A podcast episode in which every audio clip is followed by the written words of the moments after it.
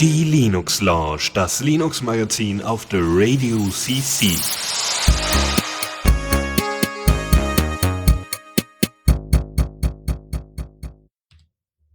Herzlich willkommen. Es ist der 8. Mai 2022, ein sonniger Tag und ihr seid wieder bei der Linux Launch und zwar Folge 257.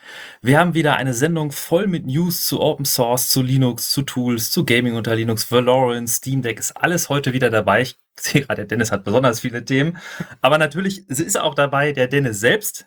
Ja, guten Tag. Und der Chris ist dabei. Mahlzeit. Ja, und dann würde ich sagen, lassen uns direkt durchstarten, nicht lange schnacken, sondern direkt ins, in die erste Kategorie. Newsflash. Passt. Es wäre Neues aus dem Repo gewesen. Ist Verdammt, so stimmt. Das ist bei mir nicht richtig sortiert. Mein Fehler. Fangen wir trotzdem mit Neues aus dem Repo an. Genau, genau. Und zwar als allererstes haben wir Tales 5.0 äh, neu veröffentlicht. Ähm, es ist, äh, wie wir schon öfters hier besprochen haben, äh, eine Linux-Distro, die besonders sicher ist, die äh, so, so Privacy-Linux quasi ab, anbietet mit äh, Tor-Browser und allem soweit gehartend, wie es nur geht. Ähm, aber auch ein paar äh, schöne kleine nette Features hat, um eben auch, äh, weiß ich nicht, verschlüsselt E-Mails und anonym Web unterwegs zu sein und so weiter und so fort. Aber man braucht ja nicht nur irgendwie die ganze Zeit Verschlüsselung, sondern vielleicht auch noch mal ein bisschen Office, ein paar Aufnahmemöglichkeiten, ein paar äh, Editiermöglichkeiten von Bildern oder sowas. Und das bietet Tails alles auch in der 5.0 Version. Das Besondere jetzt in der 5.0er Version ist tatsächlich, dass es auf Debian 11, also Bullseye basiert ähm, und somit mit dem Tor-Browser, mit GNOME äh, 3.38, also einer relativ alten GNOME-Version äh, daherkommt. Audacity, GIMP, Inkscape 1.0 und LibreOffice 7.0 ebenfalls relativ alt. Ähm, also ne, alles, was das Herz begehrt. Die wichtigen Sachen wie Security werden unter anderem äh, über die äh, Schlüsselverwaltung Cleopatra inzwischen umgesetzt mit OpenPGP, Applet und und und. Ähm, inzwischen, äh, also vorher war es nämlich Seahorse, was man verwendet hat, und das war wohl nicht ausreichend und nicht gut genug. Äh, dementsprechend mischt man jetzt hier so ein bisschen KDE-Applikationen mit GNOME-Applikationen, aber was tut man nicht alles für Privacy. Und tatsächlich sei, ist wohl das Driverless Printing deutlich verbessert worden, so dass man also ordentlich scannen und drucken kann, falls man das mit so einem Privatsphäre-Distro machen möchte. Äh, Tails ist vor allem, ich habe das mal genutzt eine Zeit lang. Ähm, oder fangen wir mal so an. Wer von euch vielleicht dieses Anonymisierungsnetzwerk Tor kennt, weiß, dass es dazu auch einen extra Tor-Browser gibt, der halt einem hilft, auch die anderen Einstellungen, was Script Support, was Plugin Support angeht, das sind alles so Möglichkeiten, wo man eventuell seine IP liegt, wo man seine Anonymität äh, unterwandert und äh, Tails fühlt das Ganze halt weiter in eine komplette Distribution. Also das ist jetzt halt nicht nur für für also diese Convenience Features sind halt klasse, dass man da jetzt irgendwie auch das als richtige Daily Driver nutzen kann und seine, seine Office-Aufgaben da auch erledigen kann. Aber es ist vor allem auch stark, weil es wirklich durch die Bank sicher konfiguriert ist, damit man auch, wenn man Tor nutzt, nicht versehentlich irgendwie seine IP über irgendwelche anderen Wege liegt. Und äh, das ist auch vor allem das Besondere an Tails, dass es da sehr gut vorkonfiguriert ist, wenn man da auf seine Anonymität achtet. Ein weiteres Thema, was wir für euch mitgebracht haben, ist ähm, ein neues Arch Install Skript, was also verbessert worden ist in der Version 2.4.1. Besondere ist diesmal, dass es nicht nur einfach ein Install-Skript ist, sondern jetzt auch ein interaktives Menü mit, mit anbietet, was ihr direkt im Terminal benutzen könnt. Ähm, das ist basierend auf dem Python-Package Simple Term Menu. Und somit könnt ihr dann einfach ganz nutzerfreundlich im Terminal äh, einzelne Elemente auswählen und euch damit durch eine komplette Arch-Installation führen lassen. Das geht sogar so weit, dass ähm, Barrierefreiheit besonders berücksichtigt worden ist. Ihr könnt nämlich in dem neuen Menü ähm, viel, viel einfacher ähm, das sogenannte, also einen Befehl angeben, Numpad äh, und dann äh, Asterisk und äh, könnt somit den Mode ändern, um äh, damit auch eSpeakUp zum Funktionieren zu bringen. eSpeakUp oder eSpeak ist ähm, eine ja, Vorlesesoftware, die vor allem Personen, die ähm, ja, äh, Sehbeeinträchtigungen haben, äh, dabei unterstützt, äh, Sachen vorzulesen, so dass man äh, den Rechner ganz normal bedienen kann. Bedeutet also für die Zukunft, dass man also Arch jetzt auch als blinde Person oder sehr eingeschränkte Person äh, installieren und nutzen kann. Also noch einfacher nutzen kann. Ähm, wie hieß das? Disability Mainstreaming. Also es gibt ja Gender Mainstreaming, dann gibt es auch noch Disability Mainstreaming, was ähm, meint, ist, ist, dass es immer mitgedacht wird, wenn äh, also äh, Menschen mit Behinderung immer mitgedacht wird und man eben versucht, das zum Standard zu machen. Ja, so dass äh, auch Leute, die zum Beispiel nur zeitweise äh, eine Behinderung haben, ja, also zum Beispiel, wenn man eine Augenoperation hatte oder sonstiges, dass man äh, das, dass man trotzdem immer noch sein Arch installieren kann, was sehr schön ist. Ansonsten äh, gibt es einen Support für äh, BetterFS-Kompression, äh, für das Hauptdateisystem, noch so ein paar Kleinigkeiten, die man einstellen kann und äh, grundsätzlich, ja, also soll, ähm, ja, also genau, und auch nochmal die Möglichkeit, äh, Pipewire ordentlich zu konfigurieren. Ähm, das alles quasi in dem Bit mit dem Arch Install Script der neuesten Version. Kommen wir vom Terminal mal zu einer ganz normalen Web-Applikation, nämlich Nextcloud, in der Version 24 jetzt vor kurzem erschienen. Ähm, ich glaube, die letzte Version ist aus dem Dezember oder November letzten Jahres. Und sie haben tatsächlich einiges dort aufgebaut. Ähm, unter anderem ist es jetzt über eine einfache ZIP-Datei möglich, die Benutzerdaten von einer Nextcloud-Instanz auf eine andere zu übertragen. Äh, bedeutet also, wenn ihr einen Anbieter hattet, der irgendwie dann teurer geworden ist, also ein Nextcloud-Anbieter und der ist irgendwie teurer geworden, dann klickt ihr dann jetzt nur noch bei Nextcloud 24 auf Download äh, der, der Benutzerdaten mit Kalender und Aufgaben und allem drum und dran und importiert das einfach in den billigeren Anbieter oder besseren Anbieter, den ihr da haben wollt. Das ist natürlich ziemlich cool. Ansonsten gibt es jetzt eine Möglichkeit, auch äh, Such-APIs ähm, für die Indizierung von Inhalten äh, zu nutzen, so dass ihr also ein Suchtool verwenden könntet, äh, könnt äh, von einem Drittanbieter, um eure ganze, ähm, um eure ganzen Daten, die ihr so auf der Nextcloud abgespeichert habt, zu durchsuchen, äh, falls das eben die interne Suche nicht gut genug leisten kann. Grundsätzlich soll die Datenbanklast deutlich reduziert worden sein, äh, nämlich viermal geringer als bisher. Und die Mail-App hat ein paar neue Funktionen bekommen, die ihr übrigens auch ohne Nextcloud 24, ähm, also Version 24 installiert zu haben, bereits bekommen könnt. Ich habe es selber für euch ausprobiert, äh, also auch unter der Version 23 und 22 einfach die Apps updaten. Und in der jetzigen Mail-App ist ein Feature, was ich unbedingt immer haben wollte in einem E-Mail-Client, auch wenn ich jetzt den Nextcloud E-Mail-Client gar nicht so viel verwende, nämlich weil man somit eigentlich seinen kompletten Tag auch schon vorher vorbereiten und durchstrukturieren kann. Ne? Also Leute nach zwei Wochen erinnern und nochmal, ne? also es findet einfach immer noch sehr viel Kommunikation auf E- äh, auf E-Mail-Basis statt und äh, da bin ich doch ganz froh, wenn man solche Sachen mit berücksichtigen kann, wie eben geplantes Senden, ähm, um, um Leute an bestimmte äh, Sachen zu erinnern, nochmal kurz vor der Deadline oder so.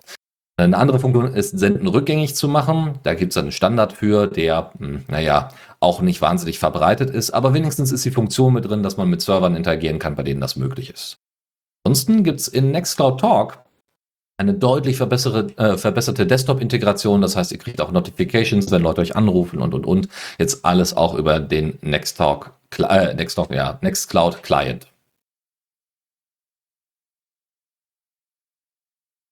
Wenn ihr mit Git gut umgehen könnt, aber euch immer gedacht habt, das will ich nicht nur für Code haben, sondern das möchte ich auch für Datenbanken haben. Das kann ich mir zum Beispiel bei Data Scientists ziemlich gut vorstellen, die viel mit Daten arbeiten müssen, die auch immer mal wieder Daten bereinigen müssen äh, und, und Fehler dort ausmerzen müssen oder sie sogar mit anderen Daten entsprechend verschneiden müssen. Dann ist vielleicht Dolt etwas für euch. Das ist nämlich das Git für Datenbanken. Das ist eine ganz normale SQL-Datenbank, die man forken, klonen, Branches anlegen, merchen und pushen und pullen kann ja, wie ein ganz normales Git-Repository. Ähm, und äh, ihr könnt aber ganz normale Queries an Dolt und äh, den, die SQL-Datenbank äh, eben über SQL-Kommandos äh, setzen. Ihr ähm, habt sogar die Möglichkeit, relativ einfach CSV-Dateien zu importieren und eure äh, Veränderungen, die ihr da an den Daten gemacht habt, entsprechend zu committen. Ähm, und ansonsten funktioniert es tatsächlich genauso mit den Git-Befehlen, die man so kennt. Ähm, es gibt auch eine Möglichkeit, wenn ihr zum Beispiel im Open Data Bereich unterwegs seid oder äh, Datensätze auch ähm, im, im Bereich der Forschung oder sowas äh, öffentlich zur Verfügung stellen wollt, dann könnt ihr tatsächlich das Dolt Hub finden. Dort könnt ihr nämlich einfach Dolt Datenbanken hochladen, ne, solange die Daten natürlich ne, privatsphäre technisch kein Problem darstellen und ihr das dürft und so. ähm, und könnt somit kostenlos dort äh, anderen Leuten zur Verfügung stellen, damit zum Beispiel bessere Forschung betrieben werden kann ähm, oder einfach äh, mehr Transparenz über die Arbeit beispielsweise in der Verwaltung oder sowas äh, aufgebaut werden kann. Ein weiteres Portal für die Fitten unter euch ist FitTracky 0.6.5. Es ist noch stark in der Entwicklung, sieht aber schon nicht schlecht aus. Im Endeffekt, wie es der Name schon sagt, FitTracky ist äh, ein, äh, selbstgehostete, ein selbstgehosteter äh, Workout- und äh, Activity-Tracker, äh, der auf Python und Flask basiert. Es gibt derzeit keine Mobile-App, aber ihr könnt einfach vorhandene Open-Source-Mobile-Apps verwenden, nämlich Runner-Up, Forerunners, OpenTracks oder FitoTrack, die äh, bereits äh, GPS-Tracks aufzeichnen und mit entsprechenden Daten, wie schnell ihr wart, wie lange das gedauert hat und so weiter und so fort. Und äh, so können dann auch Kalorien und so weiter berechnet werden. Und wenn ihr Workouts macht, könnt ihr das ebenfalls damit tracken. Ist ein sehr simples Interface und wenn ihr so einen, weiß ich nicht, kleinen Uberspace oder sonstiges habt, wo ihr sowas mal äh, zum, zum Laufen bringen wollt und könnt, dann ist das vielleicht eine Option äh, für euch und vielleicht kann man sich ja auch noch ein bisschen an der Entwicklung mitbeteiligen. Ich habe für euch auch ein kleines Update mitgebracht und zwar Rhythmbox Version 3.4.5 mit einem besseren Podcast-Plugin. Und zwar wurde dieses teilweise neu geschrieben, sodass nun Downloads von Podcasts eurer Wahl zuverlässiger funktionieren und beschreibende Fehlermeldungen herausgegeben werden, wenn dann mal was schief geht. Das war eine große Kritik bisher am Plugin, dass da häufigerweise ähm, Fehlermeldungen geworfen wurden, die einfach nicht weitergeholfen haben und somit dann den Benutzenden in Regen stehen ließen. Zudem entfernt diese Version von Rhythmbox das ungepflegte Soundcloud-Plugin, welches schon seit einiger Zeit nicht mehr oder auch nicht mehr zuverlässig oder auch teilweise gar nicht mehr funktioniert und bringt außerdem Verbesserungen bei den Streams, wenn ihr sie ähm, tauscht. Also wenn ihr eine Liste aus Streams gebaut habt, dann könnt ihr die ineinander jetzt crossfaden und außerdem gibt es eine Verbesserung beim NTP-Transfers auf einem Smartphone eurer Wahl, wird jetzt auch ein Progress Report rausgegeben. Ich habe euch mitgebracht eine neue Version von Redox OS und zwar ist die Version 0.7 veröffentlicht worden und Redox OS ist ein Betriebssystem, welches komplett in Rust geschrieben ist. Äh, schade, jetzt habe ich euren Einsatz verpasst. Ähm, aber das Paradigma ist tatsächlich, dass man einmal ein Betriebssystem neu denkt, mit in allen Features und, und Safety-Versprechen von Rust. Und äh, das wurde initial von Jeremy Soller 19, äh, 19, 2016 äh, veröffentlicht. Er arbeitet mittlerweile bei System 76. Und die neue Version hat jetzt den Bootloader aktualisiert. Der funktioniert mit EFI und BIOS Boot gemeinsam. Äh, ARM Arch 64 Support wurde hinzugefügt, Copy and Write Support für Redox FS, das ist das Dateisystem, was das Betriebssystem verwendet. Und mittlerweile läuft auch der aktuelle Rust, Rust Compiler selbst auf Redox OS. Das heißt, man kann selbst Rust entwickeln und äh, äh auf Redox OS für Redox OS entwickeln. Die Frage, die man manchmal liest in Foren, ist das denn schon als äh, ernsthaftes Betriebssystem für den täglichen Gebrauch gedacht? Das leider noch nicht. Also es hat immer noch ein paar Sachen, wo es einfach fehlt, wo der Support noch nicht so weit ist, wie man das sich vielleicht gewohnt ist von einem Betriebssystem, was man wirklich täglich verwenden kann. Es ist aber schon erstaunlich vollständig und es geht auch erstaunlich viel. Grafische Oberfläche, Programmverwaltung, Installation, Tools, äh, POSIX-Kompatibilität. Also da ist äh, auf jeden Fall ein Blick wert. Wer sich für Betriebssysteme interessiert, der kann sich mal Redux OS angucken. Das ist ein spannendes Projekt. Ich habe ja vor einiger Zeit mir mal wieder OpenBSD angeschaut und habe dann gemerkt, wow, so sowas vor 10 oder 15 Jahren mit Linux anzufangen. Ähm, und wahrscheinlich, also Redux ist es da wahrscheinlich noch ein bisschen schlimmer dran, weil da noch so viel nachimplementiert werden muss. Ähm, hattest du das mal ausprobiert, Michael? Ich habe es auch ausprobiert, aber wie gesagt, ähm, es waren, ich habe das schon, ist eine Weile her, das glaube ich 0.5er Version, die ich ausprobiert habe. Und da sind dann doch schon sehr viele Shortcomings. Der Support für Hardware ist natürlich äh, begrenzt. Das heißt, teilweise geht auch keine Grafikbeschleunigung irgendwas oder Audio-Support nicht. Ähm, es ist, wie gesagt, mehr zum, zum forschen im Moment, aber es ist kein reines Forschungsprojekt. Also es ist schon wirklich der ernsthafte Versuch. Und gerade wo du so BSD ansprichst, ich glaube auch BSD hat auch seine, ist, ist auch ein wichtiges Betriebssystem, was in vielen äh, Bereichen der, der Open Source Welt äh, ähm, wirklich wichtig ist, dass es sowas gibt. Und ich freue mich, dass es dann da auch weitere Alternativen gibt. Gerade wo jetzt auch Rust im Linux-Kernel quasi versucht wird einzuführen, ähm, glaube ich, schadet es nicht, ein Betriebssystem zu haben, was auch auf Rust basiert, um dann vielleicht auch ein wenig Support für Hardware-Treiber oder so tatsächlich austauschen zu können zwischen den Betriebssystemen. Ähm, aber mal schauen. Aber wenn man es jetzt ernsthaft nutzen will, äh, würde ich einem noch sagen, wartet noch vielleicht bis Version 1.0 oder so. So, dann haben wir noch ein paar GNOME News, äh, nämlich äh, This Week in GNOME. Ihr könnt tatsächlich auf thisweek.gnome.org ihr, äh, ich glaube, ja, wöchentlich, wer hätte es gedacht, äh, nachvollziehen, welche Änderungen so es im GNOME-Umfeld gibt. Ähm, erinnert halt so von der Struktur und auch von der, von der Leichtigkeit und Übersichtlichkeit doch durchaus an das äh, This Week in Matrix.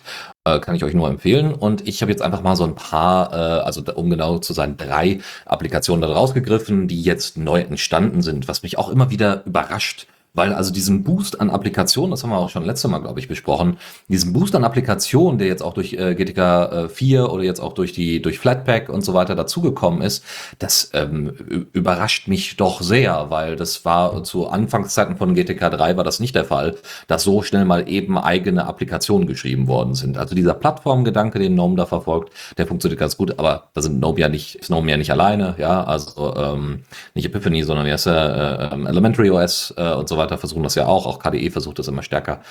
Mal schauen. Also, was sind die drei Applikationen, von denen ich spreche? Das ist einmal Citations. Wer hätte es gedacht? Es ist ein Zitationsverwaltungsprogramm, ähm, das äh, aber speziell sich auf BibTeX eingeschossen hat. Also es gibt ja so Taro, was ich persönlich präferiere, auch weiterhin, weil es einfach mehr Features hat und alles das hat, was ich brauche. Aber wenn ihr quasi ne, ein bisschen mit BibTeX rumspielt, ähm, dann ist das vielleicht eine ganz gute Idee. Ihr könnt nämlich dort auch Archive-Links mit äh, hinterlegen und damit meine ich nicht archive.org im Sinne von das Internet Archive, sondern es gibt ähm, Arxiv quasi, arxiv.org, das und mehrere, mehrere Versionen davon für Biologie, also für die, für die Wissenschaft quasi, wo sogenannte Preprints veröffentlicht werden oder auch schon fertige Papers einfach Open Access zur Verfügung stehen, die ihr dann einfach referenzieren könnt. Ähm, und das könnt ihr nutzen und Google Scholar ist direkt mit in, eingebaut. Da fehlt also noch ein paar, fehlen noch ein paar Engines, aber mal gucken, wie es da weitergeht. Auf jeden Fall sieht es schon mal sehr gut aus, kann man sagen. Ähm, dann, wenn ihr äh, Germany kennt, das ist quasi die Alternative zum äh, HTTP-Protokoll, wenn mich nicht alles täuscht. Ja, doch. Ähm, also, ne, das war so ein, so ein Konkurrenzprodukt, das aber äh, ohne CSS und JavaScript auskommt, weil es das einfach nicht kann. Ähm, und war einfach ein anderer Ansatz zu ganz äh, zu, zur Anfangszeit des Internets. Da gibt es aber ähm, also einmal natürlich irgendwie ein Firefox-Plugin, um das irgendwie nutzen zu können. Aber wenn ihr das lieber in einem eigenen Browser nutzen wollt, indem ihr das dann auch alles andere anpassen könnt, dann versucht doch mal Jeopard zu nutzen. Das ist nämlich ein Gemini Client und Gemini Browser, den ihr verwenden könnt. Und das letzte ist Furtherance. Das ist ein Time-Tracking-Tool äh, in Rust geschrieben, GTK 4 und äh, ihr könnt auch nachträglich nochmal irgendwie Time-Tracking entsprechend anpassen, aber ihr habt alles schön lokal und könnt das weiterverwenden. Ich habe Jiminy noch nie gehört vorher. Das ist eine, eine Alternative zur, zur, zur Mark, als Markup-Sprache gedacht, oder wie? Nee, also es ist äh, nee, nicht, nicht nur Markup-Sprache, lass mich kurz mal gucken. Ist tatsächlich, du hast es äh, vor, anstatt HTTP, hast du das vor der, vor der, also es ist ein eigenes Protokoll, was äh, in einem Browser dann funktionieren muss, in Anführungszeichen. Also man sieht das auch an dem Screenshot von, von Jeopard, ähm, ja, Germany Doppelpunkt slash slash und er ist halt einfach ein altes Überbleibsel, was jetzt dadurch, dass alles voller JavaScript ist und so weiter, ähm, zumindest unter den Nerds so ein bisschen äh, wieder Auftrieb bekommen hat, um das halt wirklich, also was eher auf Files basiert. Also zum Rumspielen ist es ganz nett und wie gesagt, schnell mal irgendwie Dateien oder Inhalte anbieten, kann man das schon machen. Aber ähm, ich wollte es nur mal erwähnt haben, weil äh, so, ne, manchmal, manchmal will man ja mit solchen Sachen rumspielen. genau, das äh, letzte, was ich noch vorstellen möchte aus dem GNOME-Bereich, ist tatsächlich die Material Shell. Also wenn euch ähm, Tiling Window Manager immer gut gefallen haben, aber ihr immer so ein bisschen das Problem habt, dass da die Systemintegration nicht immer so gut läuft, also so habe ich das zumindest damals unter Sway immer wieder mitbekommen, dann äh, ist vielleicht die Material Shell für euch etwas, weil ihr da auch ordentlich mit Tastenkombinationen ähm, entsprechend äh, Tiling Window äh, Tiling umsetzen könnt. Äh, und zwar unter GNOME als GNOME Erweiterung. Und inzwischen gibt es jetzt auch, und das ist die News, äh, nämlich Support für GNOME 42. Ähm, also einfach mit, dem, mit der Tastatur äh, eure Windows entsprechend anordnen. Ihr könnt auch noch mehr Sachen automatisieren und so weiter. Vielleicht schaut euch das mal an. In der Vergangenheit immer wieder vorgestellt. Jetzt ist es aber auch für GNOME 42 da. So, und jetzt nicht wundern, ihr hört denselben Jingle nochmal, aber diesmal stimmt er auch. Newsflash. wo wir jetzt gerade schon über Sway gesprochen haben und somit auch über Swayland, also Wayland, ähm, ein Tool, das äh, quasi bei der, ähm, wie soll man sagen, bei der Fernwartung der Rechner der Eltern nicht fehlen darf. aber auch, muss man sagen, leider in mittelständischen Unternehmen durchaus öfters eingesetzt wird und halt auch gut seinen Job macht, muss man auch zugeben, ist Teamviewer. Ähm, Teamviewer hat aber bisher immer folgendes Problem. Es läuft nur unter X11. Also machen wir äh, Wayland. Ähm, das können sie inzwischen. Ähm, ist natürlich eine Open Source Applikation, aber da es so viele Leute verwenden, ähm, wollen wir zumindest den Hinweis geben, dass, äh, äh dass Wayland Support jetzt mit, äh, mit dabei ist und äh, sie noch an vielen Sachen arbeiten ähm, und somit, ne, also es geht ja auch darum, Linux entsprechend zu verbreiten, ähm, dass äh, man jetzt auch noch Leuten äh, auch auf neuere Betriebssysteme unterwegs sind, die Wayland standardmäßig haben. Ich meine, Ubuntu ist ja gerade dabei, äh, dass man denen dann auch entsprechend Unterstützung anbieten kann über Fernwartung per Teamviewer. Ja, es ist ja gerade so ein bisschen, äh, da fehlt es so ein bisschen in der Open Source Welt die Alternative wirklich für TeamViewer. Es gibt natürlich Protokolle, die genauso performant oder noch performanter sind. Ich glaube auch TeamViewer ist tatsächlich aus VNC damals entstanden, vor langer, langer Zeit. Es gibt jetzt auch noch VNC-Implementierungen. Ich glaube, Tiger VNC, Tide VNC ist irgendwie einer der aktuellen, die wirklich performant und gut sind und auch sich für Remote Desktop klasse eignen und für bewegte Bilder und Video und so. Aber von der Usability her schwieriger sind und nicht so einfach zu bedienen sind. Und gerade wenn man Remote Support geben möchte, quasi seiner Familie. Ähm, ich suche gerade, es gab da R-Desktop oder so, ein tatsächlich auch in Rust geschriebene Alternative. Ähm, werde ich gleich nochmal nachreichen, aber äh, gut zu wissen, dass zumindest TeamViewer auch mal langsam mitzieht und auch moderner wird. Genau, es gibt da übrigens, ne, es gibt ja so bestimmte Request-Vorgaben ähm, in Wayland, die mit dieser gerade nicht mehr das Webportal oder Portal, diese, diesen Portals, diesen Screen Portals äh, entsprechend verknüpft ist, was in Wayland im Standard mit drin ist. Äh, da könnt ihr dann entsprechend sagen, so, ich möchte den Bildschirm teilen, ja, ich möchte äh, aber auch Maus- und Tastatur-Input äh, geben können und solche Geschichten. Wie gesagt, doch solche Sachen wie Clipboards, äh, also hier, hier äh, Zwischenspeicher, Copy-Paste und so weiter, das ist noch nicht mit drin. Und auch zum Login-Screen kann man noch nicht connecten. Warten also mal ab, wie es da so weitergeht mit TeamViewer. Tatsächlich heißt die Alternative Rust Desk. Ah ja. Sehr kreativ. Ähm, ja. Ob die was taugt, weiß ich nicht. Ich werde es aber nächste Sendung mal nachreichen. Genau, können, äh, können wir aber trotzdem schon mal in die Shownotes äh, mit hier hineinpacken. So. So, und dann äh, ein Thema, was äh, in Richtung Nachhaltigkeit geht und äh, die Verbindung mit Open Source, das ist Precious Plastic. Das ist etwas, was ich zufällig gefunden habe, muss man tatsächlich sagen. Ähm, Im Endeffekt äh, was ist Precious Plastic? Es ist im Endeffekt ein Projekt, was versucht, mit dem Plastik, was man so im Alltag hat, ja, von irgendwelchen, äh, weiß nicht, von irgendwelchen Getränken oder, oder, oder hier von, von Waschmittel oder sonstigem oder Duschgel, äh, daraus wieder äh, sinnvolle Elemente herzustellen, also diese einzuschmelzen und äh, die ent entweder als Filament zu verwenden oder tatsächlich einzelne Objekte daraus wieder neu zu pressen. Ja, und da durch die äh, die, die, ja, also dadurch diesen, diese Masse an, äh, an Müll dadurch zu reduzieren. Wieder sinnvoll äh, einem Zweck zuzufügen. Ähm, warum erwähne ich das hier und was hat das mit Open Source zu tun? Nun ja, also Sie selber haben sogar einen eigenen kleinen Reiter äh, auf Ihrer Website zum Thema Open Source. Nämlich sind die ganzen Anleitungen äh, für, wie man solche in, äh, Extruder baut, wie man äh, entsprechende Häcksler baut, wo man dann entsprechend das ähm, ne, seinen, diesen Wasch, Waschmittelcontainer dann entsprechend äh, klein kriegt.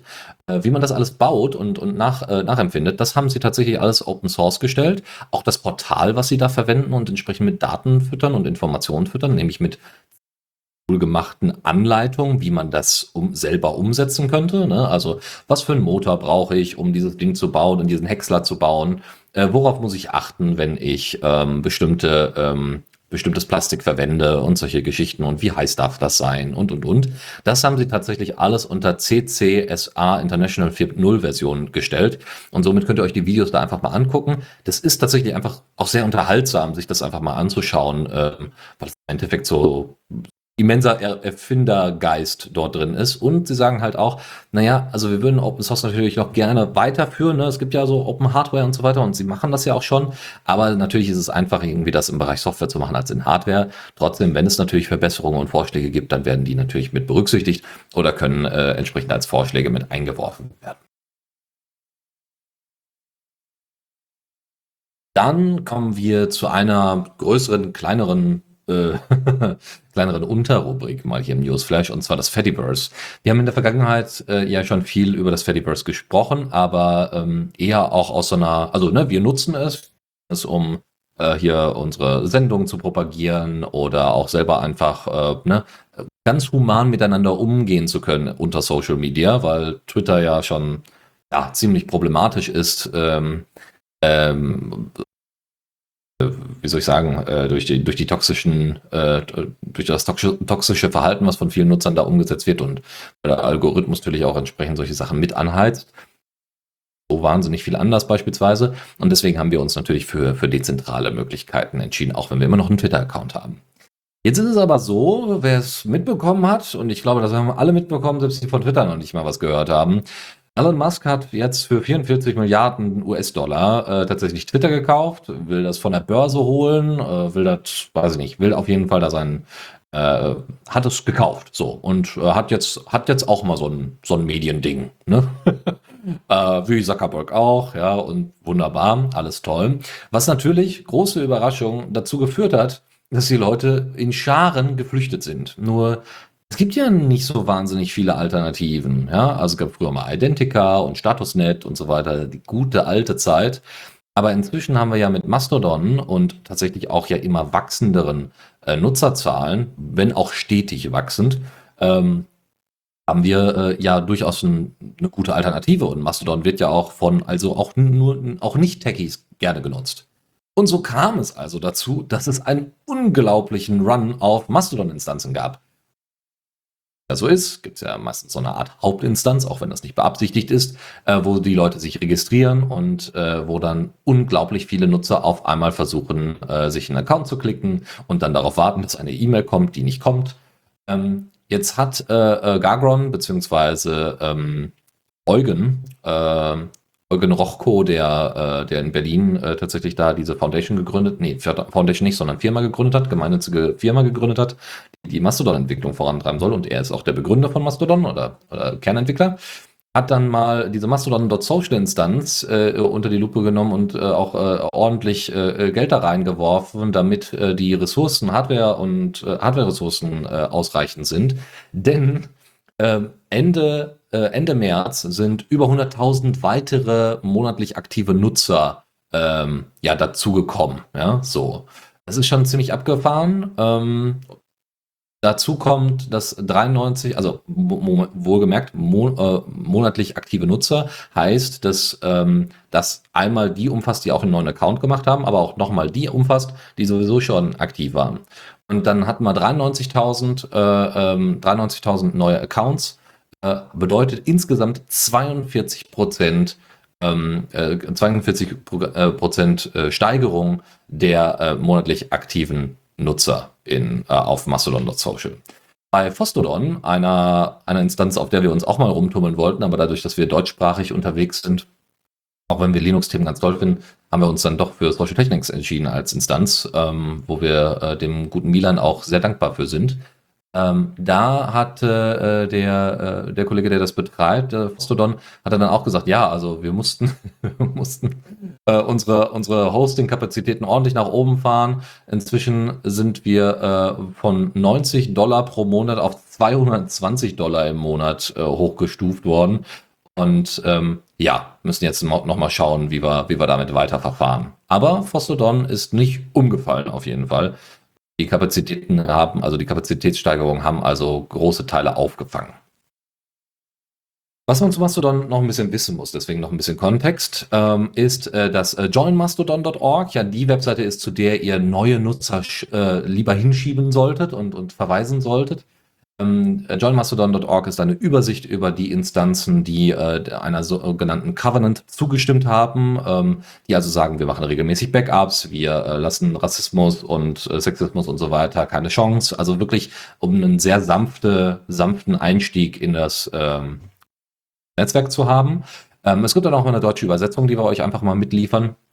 Auf einer Lemmy-Instanz, glaube ich. Ähm, und was wir noch haben ist, äh, genau, ähm, Nachfragen gab es ganz viel bei Eugen, äh, warum denn bestimmte Designentscheidungen bei Mastodon umgesetzt worden sind. Und ich nehme mal nur eine daraus, nämlich äh, äh, Eugen hat sich damals explizit dagegen entschieden, ein Quoting-Feature einzubauen. Es ist nämlich so, dass man auf Twitter einfach Tweets quoten kann, also zitieren kann und dann selber seinen Scheiß darunter posten kann. Ne? Und dann sagen kann, hier, das ist äh, ne, Kommentar, das ist ja wohl außerordentlich eine Frechheit und überhaupt.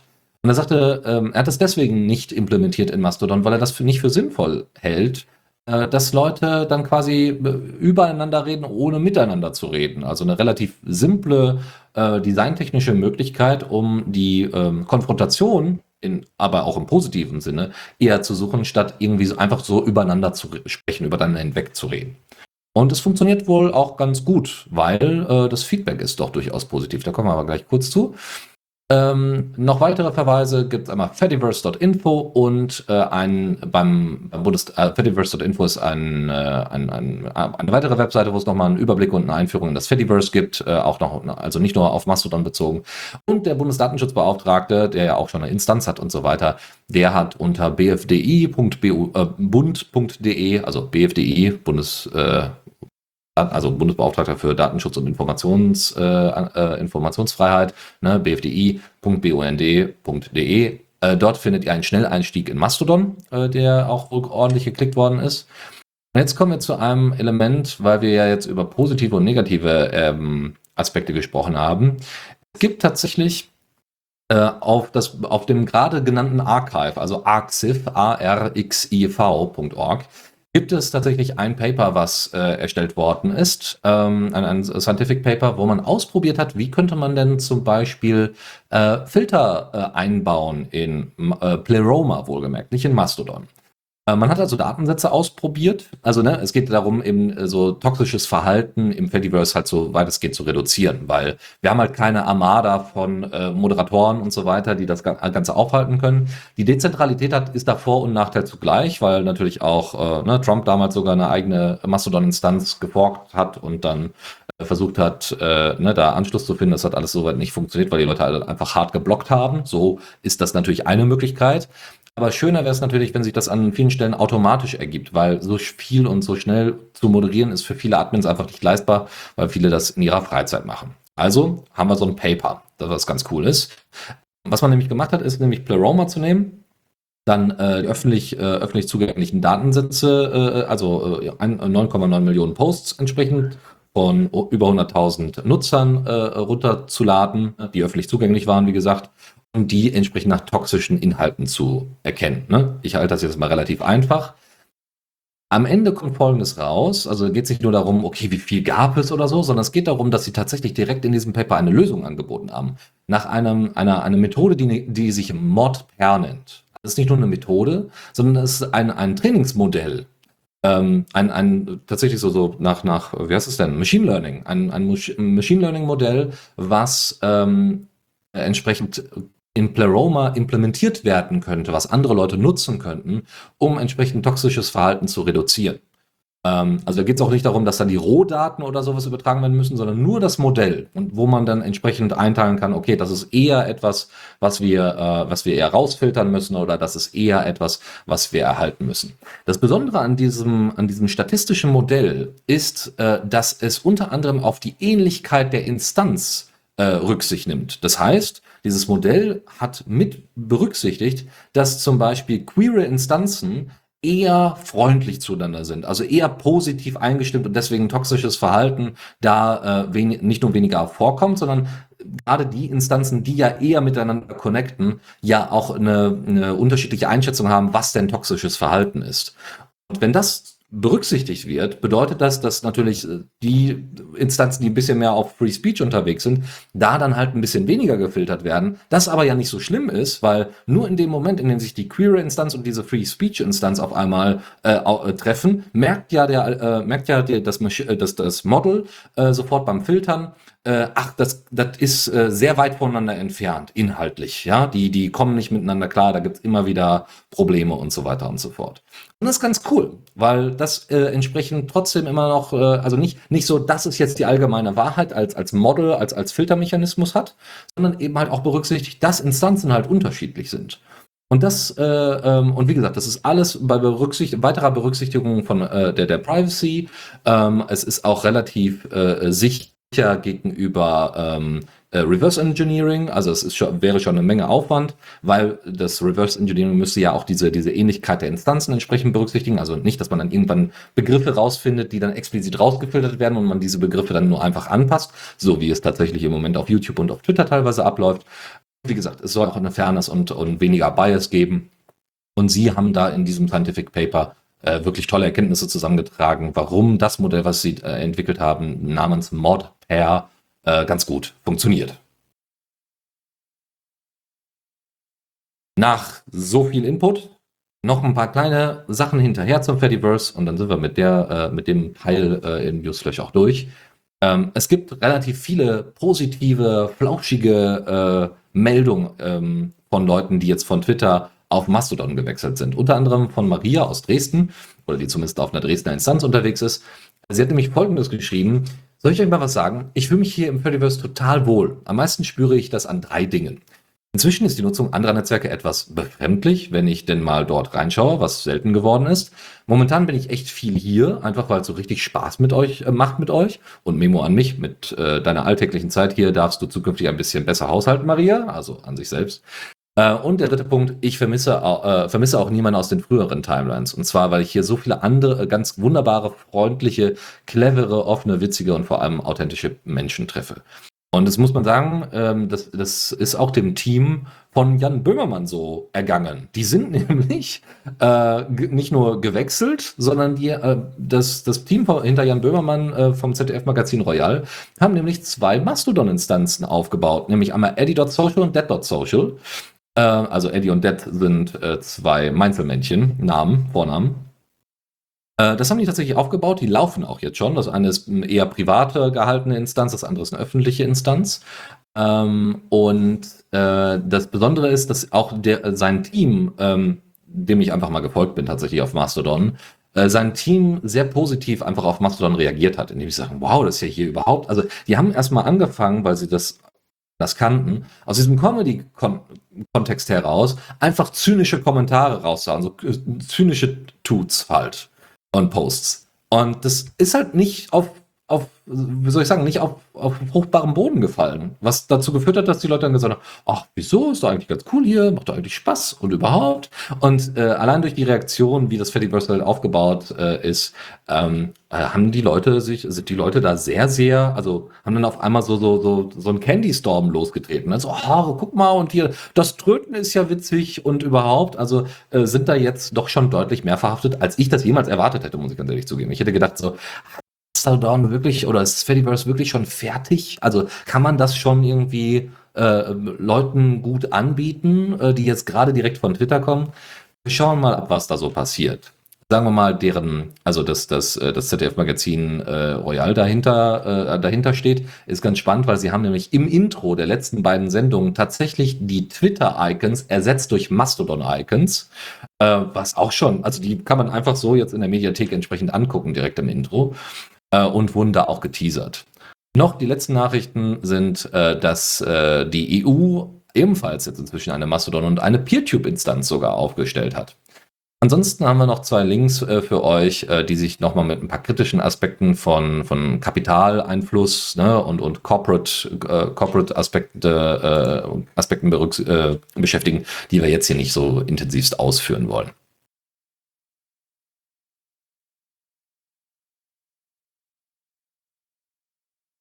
War das alles zu Mastodon und Fediverse. Genau. dann mache ich nämlich mal mit einem Thema weiter, was auch darum ein bisschen geht, das Internet zu liberalisieren. Und zwar gibt es da eine Firma, die jetzt einen da einen sehr großen Wurf gemacht hat. Und zwar die Firma Tailscale. Die hatten wir bereits hier schon vorher mal in einer Sendung. Äh, das ist ein Anbieter von Mesh VPN, welches quasi einmal erlaubt, einen Client zu installieren, der dann auf verschiedenen Geräten äh, meshartig ein VPN verbindet. Äh, der Client dabei ist alles Open Source. Es gibt, äh, das basiert, ist das VPN auf WireGuard. Und der Witz dabei ist, dass dieser Client in der Lage ist, sich quasi durch sämtliche NAT- und Double-NAT-Konfigurationen und andere Sachen äh, äh, durchzubohren, zu verstehen und auch immer die beste Verbindung zu finden. Das heißt, wenn die Clients sich auf demselben Netzwerk finden, dann auch eine Direktverbindung haben mit WireGuard und man quasi letztendlich so ein bisschen endet mit seinem eigenen Netzwerk, wo man immer eine feste IP hat und es gibt auch einen, einen DNS-Dienst bei denen im Netzwerk, der quasi dann einen, einen festen DNS-Namen einem erlaubt zuzuweisen. Und Tailscale hat jetzt am 4. Mai bekannt gegeben, dass sie 100 Millionen Dollar Venture-Kapital eingesammelt haben. Und das ist schon mal eine ganz schöne Hausnummer. Und da haben sie einen längeren Blogpost zugeschrieben, den ich auch verlinkt habe in den Show Notes. Ähm, das ist jetzt primär von so Risikokapital-Beteiligungsgesellschaften, äh, Etzel, Heavybit, Uncork Capital und auch weiteren Investi Investoren. Das ist in den USA leider relativ typisch, dass solche Venture-Kapitalfirmen die meisten sind, die das meiste Geld bringen. Aber es ist so ein bisschen der, der, der auch der, der Versuch da einer Vision nachzugehen, die Tailscale hat. Und darüber schreiben sie dann in diesem Blogpost. Und zwar die Vision ist, dass das Internet ein bisschen so funktioniert, wie das Internet früher mal gedacht war. Man kann überall hingehen, hat eine feste IP, hat einen DNS-Namen, der überall erreichbar ist. Jede Verbindung zum anderen Rechner ist äh, verschlüsselt. Ähm, du, deine Firewall ist korrekt konfiguriert, keine unnötigen Verbindungen. Du kannst dich darüber authentifizieren. Du kannst einlagen, wer was darf in deinem Netzwerk. Und das versucht quasi Tailscale zu realisieren realisieren,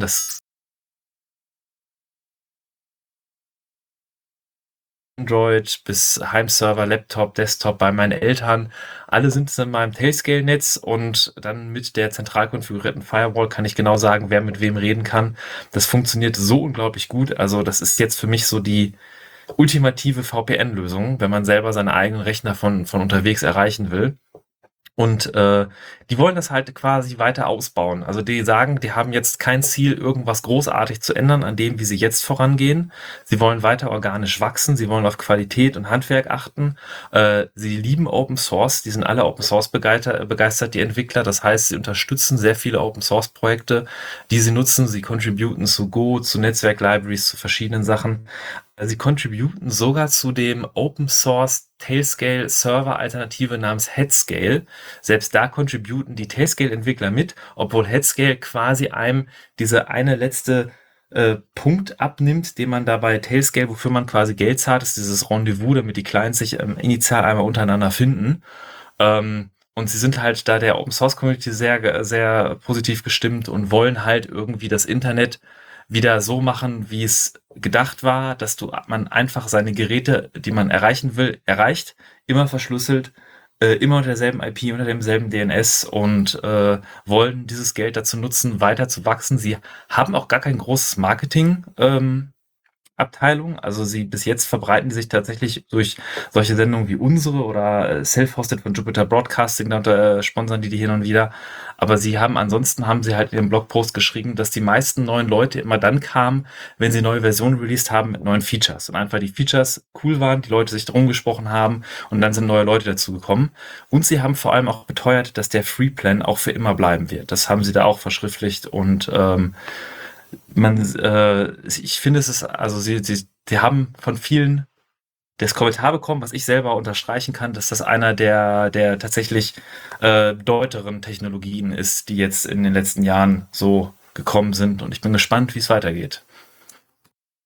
Gibt es denn äh, an dieser Stelle äh, auch Bedenken? Also, ich meine, es gibt in der, gab in der Vergangenheit immer wieder Open Source orientierte Firmen, die dann Venture Kapital bekommen haben und die dann einen sehr komischen Twist irgendwann in ihrer Vorgehensweise hatten, um äh, eine Kapitalisierung bzw. eine Monetarisierung ihrer Daten vorzunehmen. Wie siehst du das bei Tayscale? Tatsächlich, ähm, diese Sorge ist immer. Also Venture Kapital, man kauft sich damit auch Leute ein, die mitbestimmen. Das ist in den USA leider häufig so, dass das einer der Gründe ist, warum eine Firma dann vielleicht ähm, sage ich mal, falsch abbiegt. Aber äh, Tailscale ist vom Design her und die, deren Anwendungen sind auch alle Open Source und das Konzept von dem Protokoll her ist, dass da keinerlei Daten über die fließen. Die haben halt auch nicht so hohe Infrastrukturkosten, weil die keinerlei Daten von Kunden über die fließen, sondern es ist einfach nur dieses initiale Discovery der ersten Clients, sogenannte Rendezvous-Server bei denen, von denen die einige betreiben.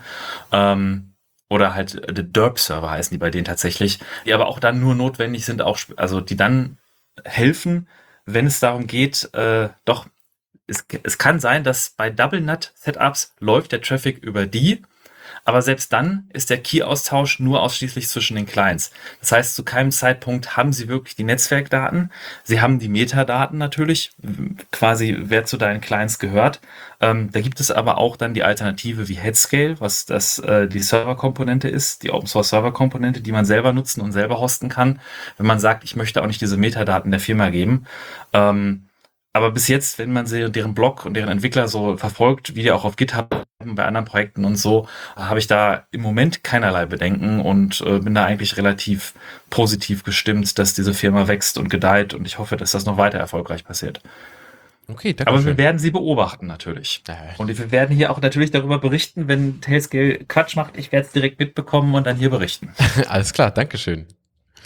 Gut, dann ähm, gehe ich direkt mal über in meinen Teil und zwar habe ich euch eine News zu Bottles mitgebracht. Und zwar wird Bottles Teil der Gnome Foundation. Zur Erinnerung, Bottles ist ein ähm, ja, Wine Manager, ein GUI-Tool, mit dem ihr eure verschiedenen ähm, Wine-Environments konfigurieren und auch steuern könnt.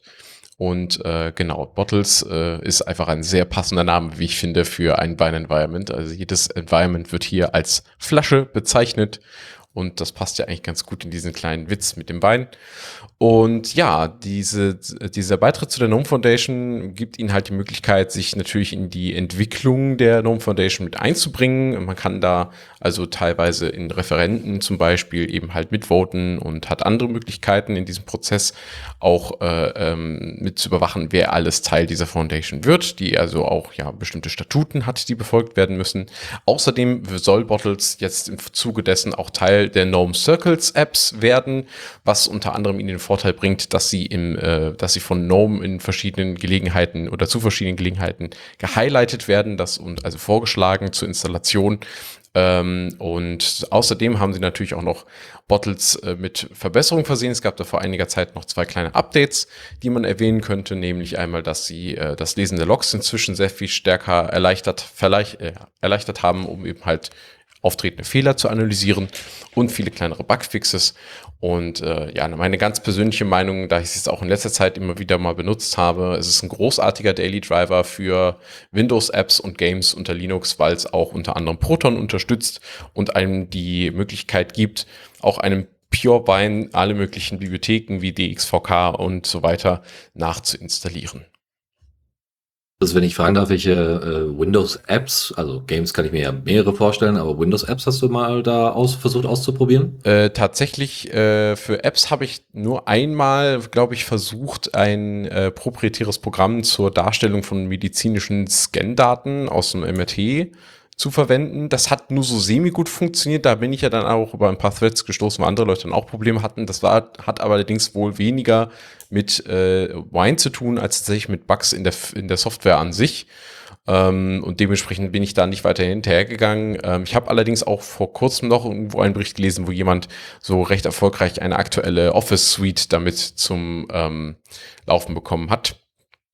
Und äh, ja, genau, das war so, waren so die paar Apps, wo ich jetzt äh, was zu sagen kann. Ansonsten äh, habe ich da leider noch nicht so viel Berichte, weil ich bin ja doch eher in der Zockerecke unterwegs. Ja, also da wäre einfach mal interessant, wer hat Bottles bereits von euch schon mal ausprobiert, liebe Hörer? Ähm, was sind so eure Erfahrungen? Ähm, Gerade so, äh, also Windows-Apps, klar. Ähm, für Games haben wir ja relativ viel, egal ob das jetzt Steam, der Steam-Client ist, Lutris oder sonstiges. Play on Linux ja nicht wirklich mehr. Aber erzählt da gerne mal was drüber. Schickt uns das einfach an Kommentar at the ReadyCC oder einfach tatsächlich über Mastodon ein äh, wichtige, ein, ein wichtiges, nicht nur ein Stück Software, sondern ein wichtiges Portal äh, für Leute, die ihre Privatsphäre schätzen und Open Source und äh, Free Software total wichtig finden, ist F-Droid. Ähm, von mir heiß geliebt. Äh, eigentlich der einzige, der einzige App Store, den ich benutzen kann, will und werde wahrscheinlich. Sollte sich da nichts großartig dran ändern. Ähm, und dementsprechend man verwenden kann und die einem wirklich das Leben erleichtern können. Jetzt ist es so, dass einer der ähm, Mitbegründer des Ganzen ähm, äh, äußerte, dass er 200 E-Mails ähm, teilweise pro Tag bekommt und dass das äh, doch ein bisschen schwierig wäre, das so nebenbei in der Freizeit irgendwie umzusetzen. Und ähm, sich dann da, genau, das ist, äh, es steht tatsächlich nicht sein richtiger Name drin. Es steht nur sein, sein Benutzername drin. Das ist äh, äh, Lizaon äh, Kater. Aber es steht nicht dran, wer er, wie er genau mit Vornamen heißt. Vielleicht ist das auch tatsächlich sein Name und ich habe das einfach falsch, falsch eingeschätzt. Ähm, und zwar, äh,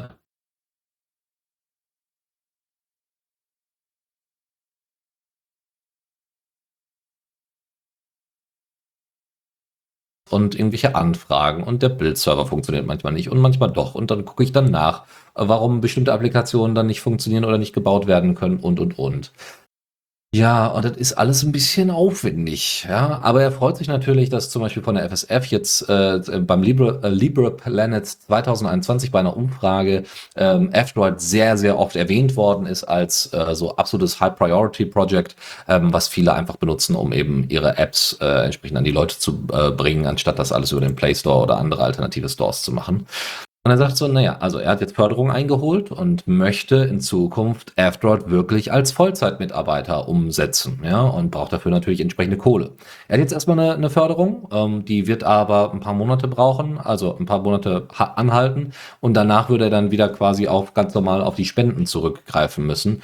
Und da würde er einfach äh, darum bitten, dass es entsprechend, äh, dass die Spendenanteile einfach ein bisschen erhöht werden, äh, die Leute so machen und dass alle sich doch mal so überlegen, hm, wie viel ziehe ich denn aus F-Droid raus ähm, und was kann man machen und so weiter.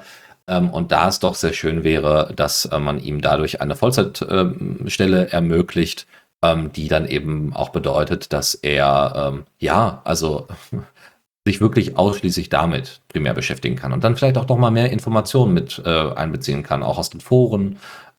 Und es soll auch in Zukunft äh, wöchentliche Entwickler-Meetings geben und äh, Newsposts sollen mehr werden als jetzt nur im Aufrufe zu mehr Geld, so ungefähr.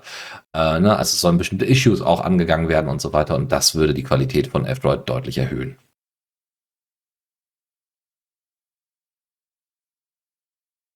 Unabhängigkeit von solchen Softwarequellen ist ja auch total wichtig. Ähm, die Unabhängigkeit grundsätzlich von, äh, von proprietärer Software ist sehr wichtig. Und das sieht, wer hätte es gedacht, China auch so, die natürlich relativ viele Windows-Rechner immer noch einsetzen. Und die haben sich jetzt äh, dazu geäußert, dass sie in Zukunft, äh, soweit es irgendwie geht, alle äh, nicht, nicht chinesisch äh, gebrandeten PCs, soweit es irgendwie möglich ist, tatsächlich äh, ausmustern wollen. Das würde in dem ähm, Zentral, äh, also in der Zentralregierung in, in Peking tatsächlich 50 Millionen PCs darstellen, was schon eine Menge ist, auf denen dann in Zukunft äh, sehr wahrscheinlich ein Linux laufen soll. Also das ist zumindest das, was sie auch angekündigt haben. Ähm, das wird natürlich nicht sofort gehen, das dauert eine Weile. Ne? Es muss eine entsprechende äh, Linux-Distro entwickelt werden, die dann äh, den ähm, Angaben oder Vorgaben der chinesischen Regierung entsprechen. Ähm, bedeutet aber auch da löst man sich von Windows und man muss ja auch sagen, also zum Beispiel in der, in der Film, in, im Filmbereich ist es tatsächlich so, dass China ein unglaublicher Markt ist und das gilt für viele, viele andere Sachen auch. Und ich würde behaupten, dass es auch für Windows gilt, auch wenn man das vielleicht nicht so laut sagen möchte. Aber ich gehe ganz stark davon aus, dass man in China einfach eine negative Erfahrung auch gemacht hat mit Android, wo dann durch äh, die Geschichte mit Trump ähm, und den, den Vorgaben, äh, dass man da nicht mehr mit China irgendwie in Kontakt äh, sein dürfte, dass es dann erstmal eine Fork ja gab von den Huawei-Geräten und so weiter, also von der, von der Software, die auf den, auf, ähm, also von den OSen, die es da äh, gab. Und dann gab es keinen Google, äh, Google App Store mehr und so weiter. Und das hat dazu geführt, dass China dann gesagt hat, okay, wir machen lieber unser eigenes Ding finde ich ja sehr bezeichnend, dass es äh, ausgerechnet ähm, hierzulande gibt es sehr viele Menschen, die sich engagieren um die Frage der ähm, digitalen Souveränität unseres Staates und versuchen immer wieder anzuführen, warum es auch sinnvoll ist, ähm, Betriebssysteme und Software zu verwenden, deren Funktionalität man auch irgendwo tatsächlich nachvollziehen, kontrollieren kann, die man in der Hand hat. Ähm, einfach für den Fall, dass irgendwie mal tatsächlich Beeinflussungsversuche seitens einer dann vielleicht feindlich in Anführungsstrichen gewordenen Regierung ähm, ähm, ja verhindern zu können. Und dass jetzt China, was eben halt unter einer zentralistisch und äh, absolutistisch könnte man schon fast geführten Regierung ähm, ist, äh, dafür sorgt, noch stärker unabhängig von anderen äh, Staaten zu werden, indem nämlich das äh, man sich halt jetzt hier von Microsoft in dem Falle äh, emanzipiert. Ähm, ja, gut, dass es jemand macht. Schade, dass es nur diejenigen tun, äh, wo wir wahrscheinlich niemals von profitieren werden. Aber nun. Genau. Nun, es ist ja auch in Deutschland so, dass es da so Bewegungen gibt und es gibt auch schon, also ne, zu, zu mehr, zu mehr äh, digitaler Souveränität und somit auch dem Einsatz von Open Source Software und Linux. Ähm, und äh, tatsächlich die, ähm, die Kommune Schwäbisch Hall in ähm, Baden-Württemberg hat äh, tatsächlich schon eine Weile lang äh, ähm, Ubuntu äh, laufen mit LibreOffice, Open Exchange und Jitsi für Videokonferenzen. Also Open Exchange ist äh, für, für E-Mails natürlich zuständig. Und genutzt werden natürlich einige Windows-Applikationen trotzdem, aber dann halt über Citrix, das heißt über eine entfernte, einen entfernten Zugriff auf einen, einen Windows-Rechner. Das heißt, man hat dann einen zentralen Windows-Rechner, da hat dann eine Benutzerberechtigung und kann dann quasi in so einer Art, ja, fast, fast VPN-artig dann darauf zugreifen und die Applikation dort abfahren. Jetzt ist es so, dass äh, der äh, IT-Leiter der Stadt Schwäbisch Hall, äh, der das auch äh, dann entsprechend mitbetreuen muss und der ja ganz nah dann an den Leuten dran ist und mitbekommt, wieso die Erfahrungen so unter Linux sind, äh, sagt, äh, naja, also die Anwender machen ihre Zufriedenheit nach meiner Erfahrung gar nicht so sehr an der Software fest, sondern eher am Service der IT. Sie wollen das Gefühl haben, dass da jemand ist, der sie unterstützt und sich wirklich Mühe gibt. Das ist ja schon mal gut zu wissen. Das heißt, solange da äh, aktive Leute unterwegs sind, dass das schon mal wichtig ist und dass es nicht so sehr darauf ankommt, wie jetzt diese Applikation aussieht, sondern dass es da einfach ne, genügend Hilfemöglichkeit gibt. Ähm, aber, aber ein weiteres Zitat von ihm, aber wenn ich einen Durchschnitt für die gesamte Verwaltung bilde, stelle ich fest, unter Linux leidet die Produktivität an einigen Stellen äh, ähm, äh, gegenüber Windows.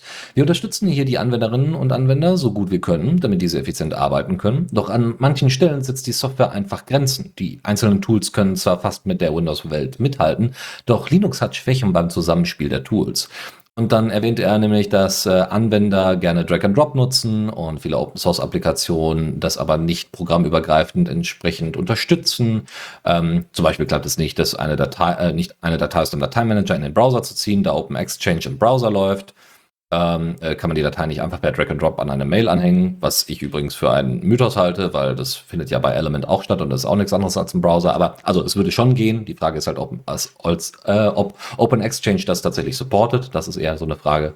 Er sagt so, naja, das nervt halt die Anwender, weil sie dann Inkonsistenz nah, weil dieses Drag and Drop, muss ich auch sagen, äh, aus der eigenen Erfahrung mit den Kolleginnen und Kollegen, ist das äh, tatsächlich äh, ein gern benutztes Tool, so sagen.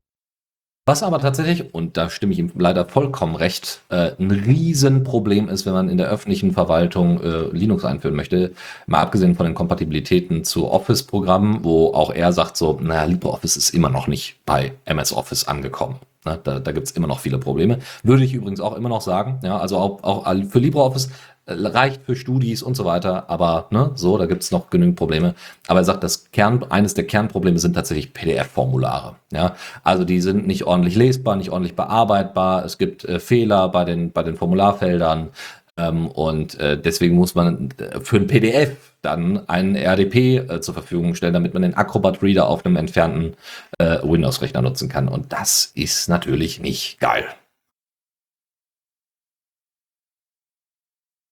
Ich weiß nicht, vielleicht möchtest du erst was sagen, Chris, bevor ich, äh, ich, ich glaube, ich habe eine kontroverse Meinung, die ich gleich dazu einstreue. Deswegen sag du erst mal, Chris. Äh, ich wollte nur kurz bestätigen, dass äh, tatsächlich die äh, PDF-Problematik mir auch schon aufgefallen ist. Ich hatte letzt auch für einen Amtgang äh, tatsächlich äh, ein PDF-Formular ausführen sollen, ausfüllen sollen, bekam das per E-Mail zugeschickt vom Amt und äh, mit der Bitte um Ausfüllen und ich hatte das dann versucht äh, über Ocular tatsächlich und ähm, ja, es ähm, die Schrift hat sich nicht richtig an, das an die Formulargröße angepasst und plötzlich liefen da irgendwelche Sachen rüber und dann ist bei der Darstellung des Formulars, äh, äh, wenn man also quasi Eingabe gemacht hat und Enter drückt, dann wird ja die Schrift quasi, wie sie dann eingesetzt würde, dargestellt und da war dann plötzlich äh, dadurch, dass das Formularfeld überlief, dann äh, nicht, das, nicht der komplette Text zu sehen, weil das halt zu groß war und man kann aber auch dann in dem Formularfeld nicht die Schriftgröße einstellen, weil die irgendwie vorgegeben zu sein scheint und ja, das war alles ganz schön schwierig.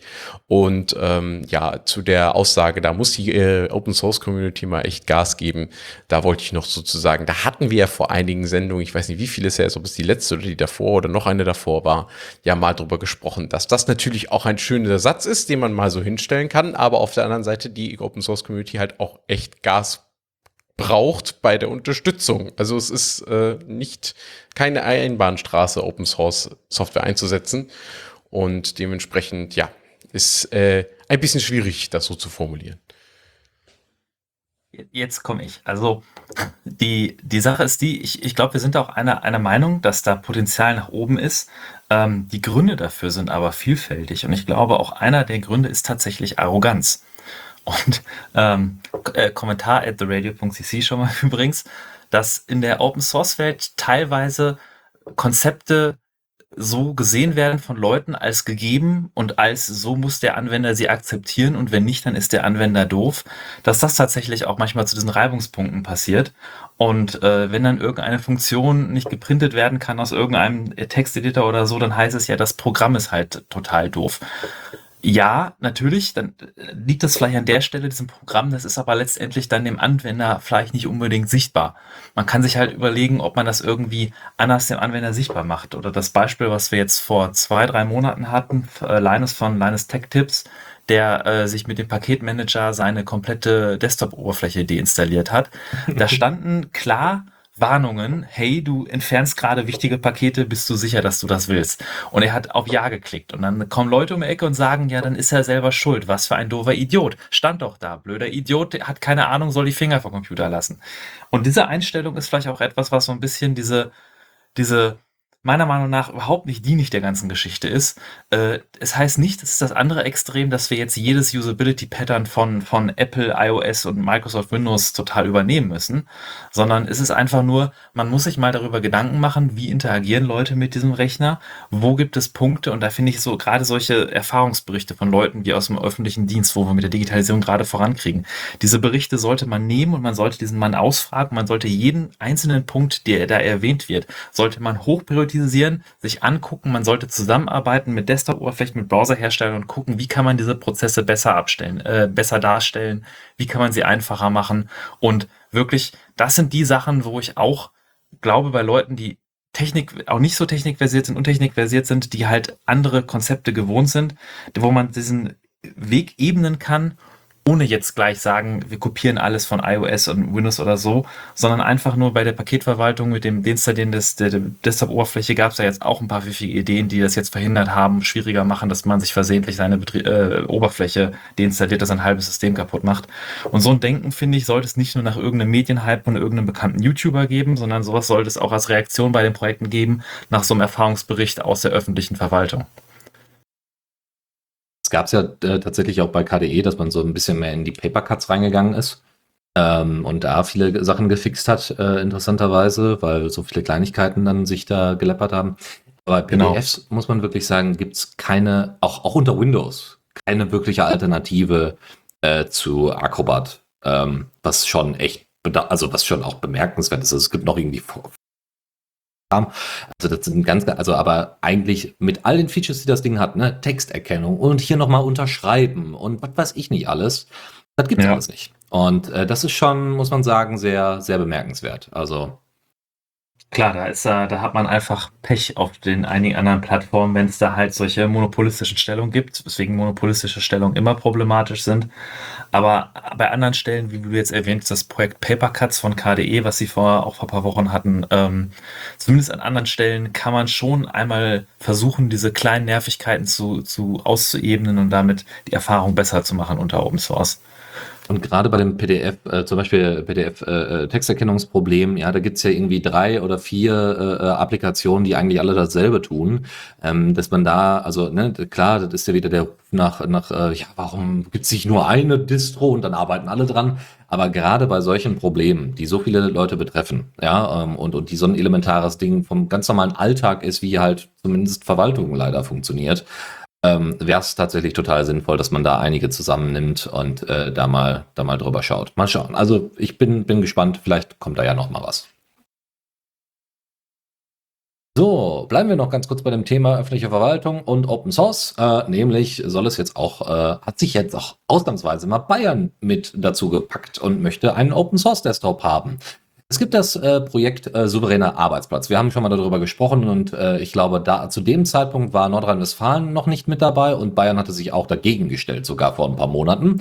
Hat gesagt, so, ja, wofür eigentlich und überhaupt und bla bla bla. Brauchen wir gar nicht, wir machen unser eigenes Ding, weil wir sind Bayern. Äh, jetzt ist es tatsächlich so, dass alle inzwischen jetzt Bayern auch mit dabei ist und es gibt nur noch ein einziges Bundesland, was nicht mit dabei ist bei, dieser, bei diesem Projekt, nämlich Mecklenburg-Vorpommern. Warum auch immer, ja. So, vielleicht haben die da zu wenig Leute, dass die sagen, ach komm, brauchen wir nicht. Ich bin auf jeden Fall äh, ein bisschen erschrocken. Worum geht's bei souveränem Arbeitsplatz? Wir haben schon mal von der Phoenix Suite gesprochen oder D-Phoenix heißt sie jetzt. Ist eine Produktivitäts- und Kommunikationssuite, so ein komplettes Softwarepaket mit äh, Open-Source-Anwendungen wie Collabora, Jitsi, Open Exchange, was wir gerade hatten, und Matrix und die alle miteinander kom ko äh, kombiniert, so dass, äh, ähm, dass man das in Behörden ordentlich einsetzen kann. Das gibt's auch bereits, das wird schon genutzt. Ähm, Dataport ist die Firma, die, da, die dahinter steckt und die quasi im öffentlichen Auftrag da entsprechend agiert. Und äh, ja, jetzt hier laut dem Bundesinnenministerium soll eben der souveräne Arbeitsplatz Ende 2023 arbeitsbereit sein. Ja, also er wird ja jetzt schon ausprobiert, das heißt, arbeitsbereit wird er schon sein. Die Frage ist nur, wie, wie werden die Länder darauf entsprechend reagieren und das entsprechend nutzen, weil es gibt, und das ist nämlich das große Ding, es gibt nämlich zu, für das Zentrum für digitale Souveränität, was da eigentlich für gegründet werden sollte, ähm, bisher noch keine Finanzierungsmodelle. Es, das steht noch nicht im Haushaltsentwurf der Bundesregierung. Und auch, äh, ja, sonst ist noch nicht so klar, wie dieser Auftrag dann vergeben soll an die IT-Dienstleister. Deswegen müssen wir da wohl noch ein bisschen geduldig sein. Ich äh, sage nur Folgendes, es gibt das sogenannte Off, äh, ähm, Online-Zugangsgesetz, OZG abgekürzt, und das ist Ende des Jahres, äh, tritt das in Kraft. Ähm, gemeint ist damit, dass äh, eine, ein gewisser Grundstab an äh, Dienstleistungen von öffentlichen Verwaltungen und Behörden angeboten werden soll, äh, digital äh, teilweise sehr banal digital angeboten werden soll, aber ne, immerhin. Ähm, und äh, man kann, also der Spiegel hatte schon darüber berichtet und in ganz, ganz vielen Kommunen kenne ich das, weiß ich das halt auch. Äh, ist es ein Problem? Ähm, man wird es wahrscheinlich nicht in dieser Form umsetzen können, äh, wie man sich das vorgestellt hat. Und äh, mal schauen, was man dann damit macht mit diesem Gesetz. Also ne, selbst beim Land gibt es da Probleme. Deswegen, wir warten mal ab. Vielleicht gibt es ja durch solche äh, coolen Akteure wie Dataport äh, da doch nochmal einen ganz großen Innovationssprung, aber viel Zeit bleibt wirklich nicht. Und zuletzt von mir noch etwas, wenn man Open Source äh, nutzen will, da gibt es gerade im Hardware-Bereich ein Projekt, was wir auch schon häufiger in der Sendung hatten, nämlich FWUPD oder Firmware Update Daemon.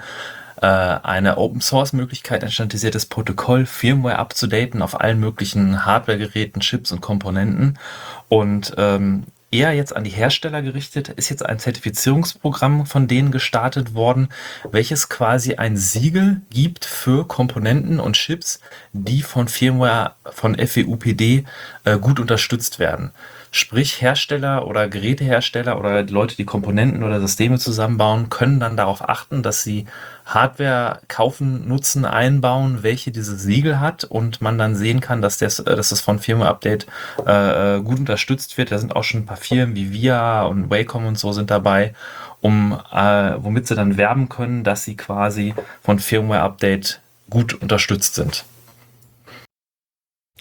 Und dann gehen wir jetzt dahin, wo der Chris zu Hause ist, und zwar in die Zockerecke.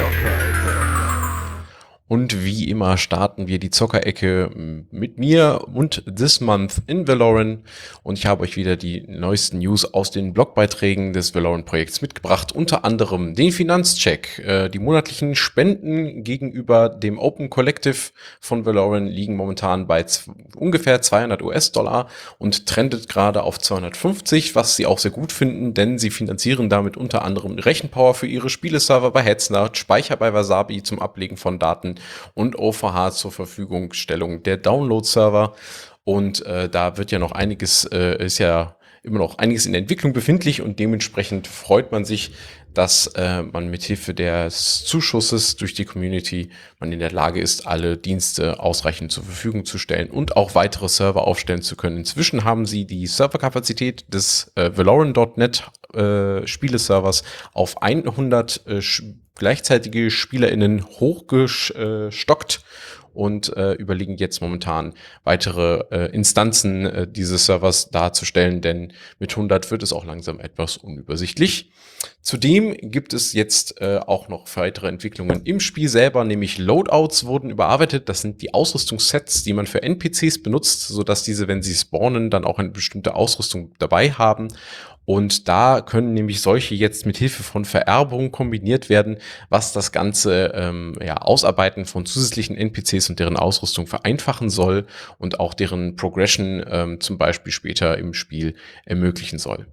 Des Weiteren ähm, gibt es nun Banktresore in Städten, sodass ihr nicht mehr nur euren Rucksack vollstopfen oder den Rest an den Händler eurer Wahl verkaufen müsst, sondern ihr könnt jetzt auch in der Stadt auch einfach in einem zweiten Inventar eure nicht so häufig benutzten Dinge zwischenlagern. Es wurden äh, die Gliederfüßler-NPCs, ich habe das direkt übersetzt, Anth Anthropods, es, das heißt es ja, glaube ich, oder Arthropods, genau, Arthropods. Ähm, die wurden überarbeitet und äh, sollen jetzt unter anderem auch flüssigere Animationen haben. Der Harvester-Boss wird schwieriger und auch äh, da ist in Planung ähm, mit ihm als äh, quasi Beispiel äh, unterschiedliche Skills ähm, ja darzustellen, sodass dieser dann auch besser ähm, ja, eine größere Herausforderung bieten soll. Und äh, dann jetzt nochmal ein Content Warning. Es geht jetzt hier jetzt gleich um Krieg. Ähm, wer also das jetzt nicht äh, hören möchte, in diesem Fall geht es um den Ukraine-Krieg, der möge jetzt bitte die nächsten Minuten einfach mal überspringen, denn es gab auch einen weiteren Blogbeitrag, der sehr politisch gefärbt war, denn ein Mitglied aus den Reihen der Contributor zu Valoran hat sich wegen des Kriegs in der Ukraine in einem Blogpost als selbst betroffene Person an die Community gewandt und beschreibt darin sehr ausdrücklich äh, und eindrücklich, äh, ausdrücklich und eindrücklich die Erlebnisse der ersten Kriegstage und appelliert dabei an die Community, wenn ihr irgendwo seht, dass da von einem Konflikt gesprochen wird oder ein anderer beschönigender Begriff, sagt den Leuten, dass es ein Krieg ist, denn auch wenn es ein unschöner Begriff ist und sicherlich einige unschöne ähm, ja und auch bedrückende Gefühle wecken kann.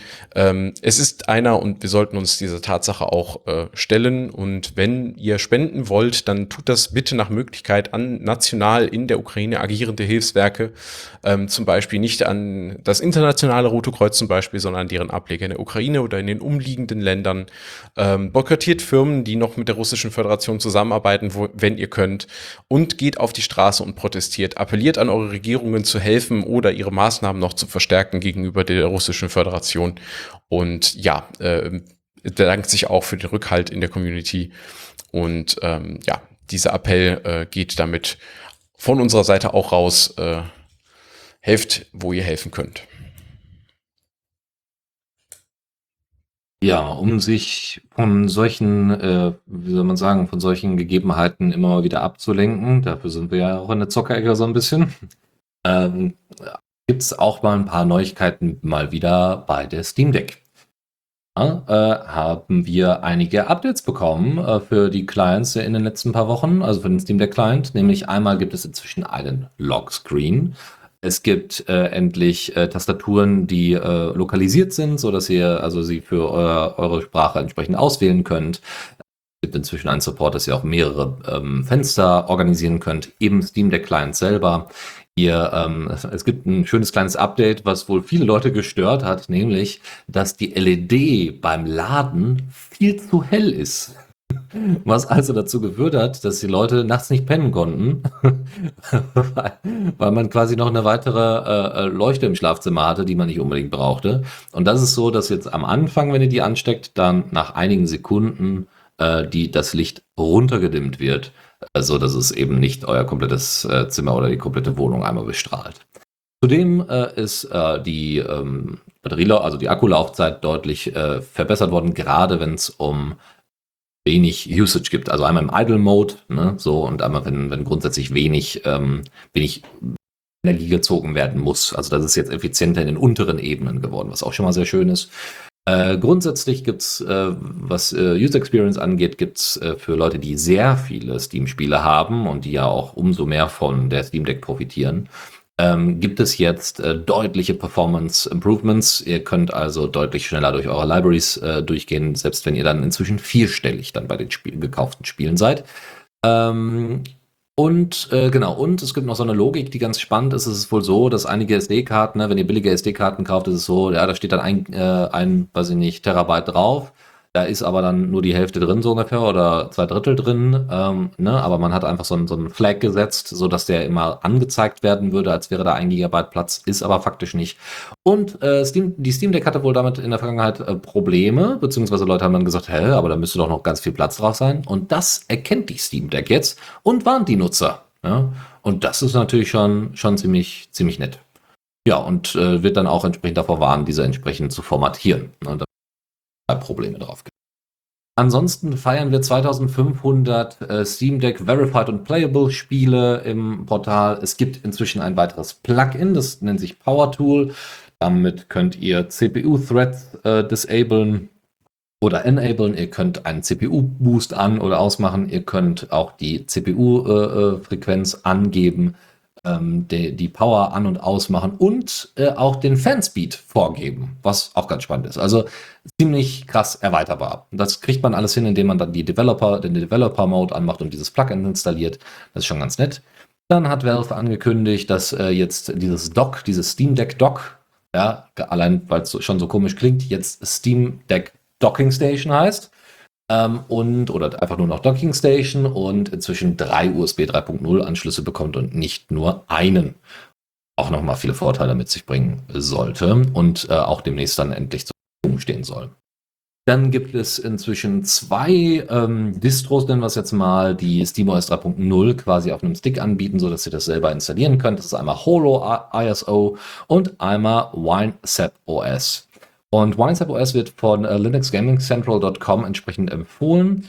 Ähm, es hat viele, äh, viele Programme schon vorinstalliert. Äh, ähm, Balena Etcher, was mir jetzt nicht sagt, aber Bottles beispielsweise, was wir schon angesprochen haben, Discord natürlich. Äh, Firefox äh, Ex äh, Extended Support Release, ähm, Chrome ist mit drin, KeyPass äh, XC, LibreOffice ist mit installiert, OBS Studio, VLC, Steam natürlich selber, klar, der Heroic Games Launcher, Lutris, Wine und Proton GE äh, Game Mode, Gamescope, Mango, Mango hat, äh, G-Overlay und Proton Up, äh, äh, Up Qt. So, damit könnt ihr also eigentlich alle, jetzt fehlt nur, fehlt nur noch die Scum VM und dann könnt und, und DOS-Box und dann könnt ihr alle Spiele drauf spielen. Ähm, das ist ungefähr. Äh, das könnt ihr also auch mal ausprobieren. Das ist jetzt, wie gesagt, WineSap OS gewesen und nicht Holo ISO. Da äh, fehlt wohl noch ein bisschen was. Es gibt ein Steam Deck Themes Plugin, weil das Interface der Steam Deck ist nichts anderes oder grundsätzlich des Steam Clients ist einfach nur HTML und CSS und dementsprechend könnt ihr das einfach anpassen, beziehungsweise das hat jetzt jemand getan und somit könnt ihr das Standard oder das klassische Steam äh, äh, Classic Theme auswählen, was also vor diesem blauen Interface, was ihr jetzt seht, blau-schwarz ne, und alles ganz hübsch und Farbverläufe. Vorher gab es ja so ein äh, äh Military Green was man auswählen konnte. Das kann man auch als Tastatur auswählen tatsächlich. Aber hier kann man wirklich das komplette Interface daran anpassen, wenn man es jetzt unbedingt möchte. Ich finde es nicht so hübsch, aber es bedeutet, dass grundsätzlich Themes möglich sind. Also gerne mal ausprobieren. Das also zu den News bezüglich der Steam Deck. Kommen wir noch zu äh, zwei Spielen, nämlich ähm, einmal Rob Ridges heißt eines dieser Spiele. Das, da ist es äh, spannend, dass der Entwickler, der auf itch.io vor allem vertreten ist, der sagt so, ja, also ich habe jetzt hier äh, fast, also 266 äh, äh, Kopien meines Spiels verkauft.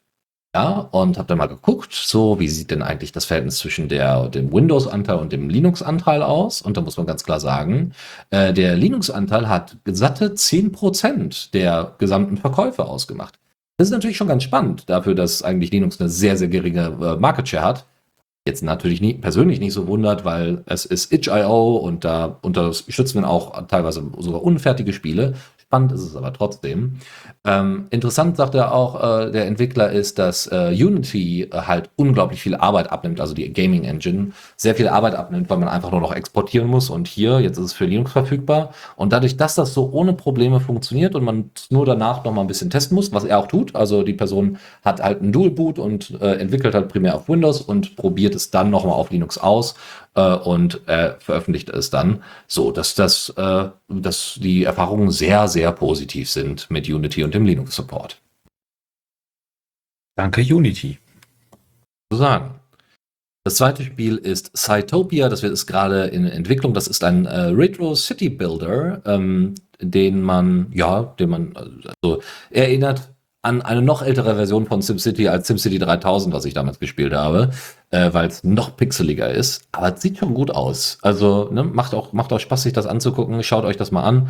Äh, das das UI-System ist äh, tatsächlich basierend auf JSON, kann also entsprechend angepasst werden. Es ist in C++ geschrieben. Ähm, es gibt äh, ein SDL2-based Rendering. Es ist moddable ohne Ende.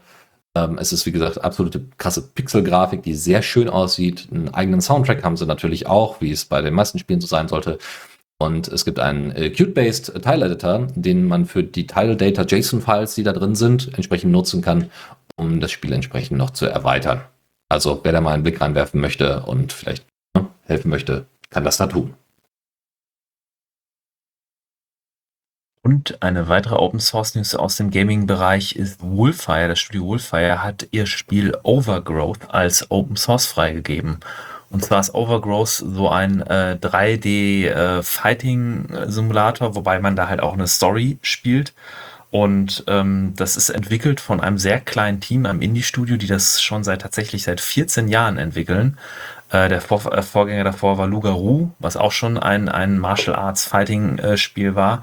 Und man hat so anthropomorphe Charaktere, mit denen man dann halt mit verschiedenen Waffen miteinander kämpfen kann. Und es ist, was diese Physik, Bodyphysik, Kampfphysik angeht, tatsächlich sehr fortgeschritten. Also die, die Kämpfe da machen richtig Spaß und sind sehr energiegeladen. Die Grafik ist leider nicht so gut. Also in Anbetracht der Zeit ist das, hat das schon ein bisschen in, in die Zeit gekommen.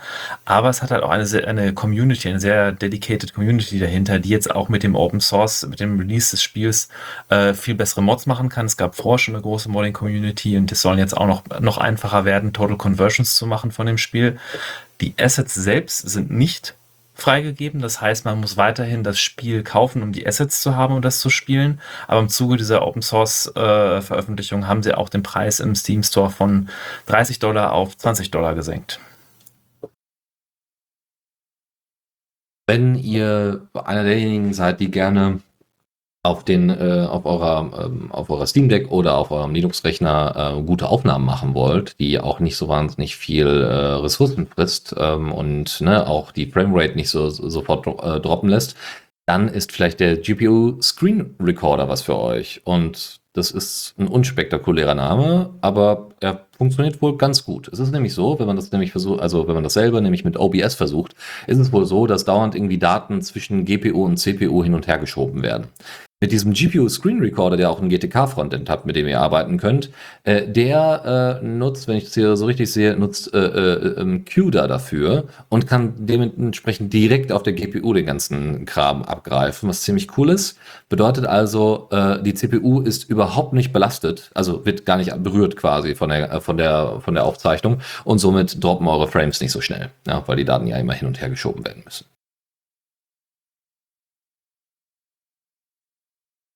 Und zuletzt ein Update zu der Grafik äh, Backend von Linux. Ich habe das unter die Gaming News gepackt, weil ihr werdet vielleicht auf der einen oder anderen Distro ein Update von Mesa jetzt sehen, welches rundum weitere Verbesserungen hatte. Also Mesa 22, Verbesserung bei OpenGL und äh, OpenCL Support und auch die ganzen Sync-Features, von denen wir gesprochen haben. Das ist dieses OpenGL, OpenGL Interface, welches quasi OpenGL auf Vulkan implementiert und ähm, das ist durch die Bank ein ganzer Blumenstrauß bei allen Treibern an neuen Features, die jetzt äh, bessere Performance erlauben und ihr bei euren Spielen noch eine bessere Unterstützung äh, für unter Linux für verschiedene Spiele sehen könnt.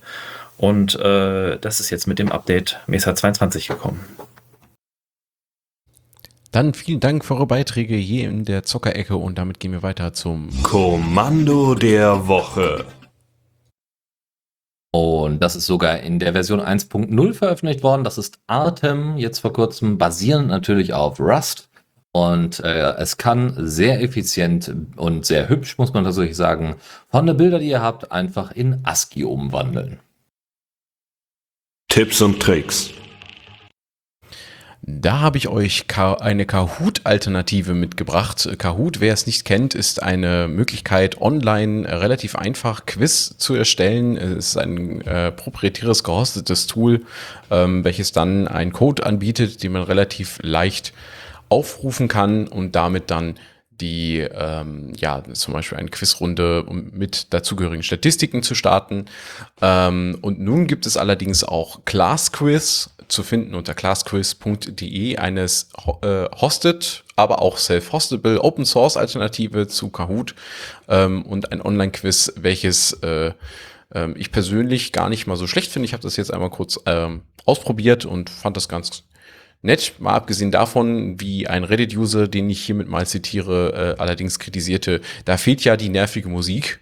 Was soll das? Da ist ja quasi die Hälfte des Verkaufsarguments weg, wenn da keine lustige Musik bei ist.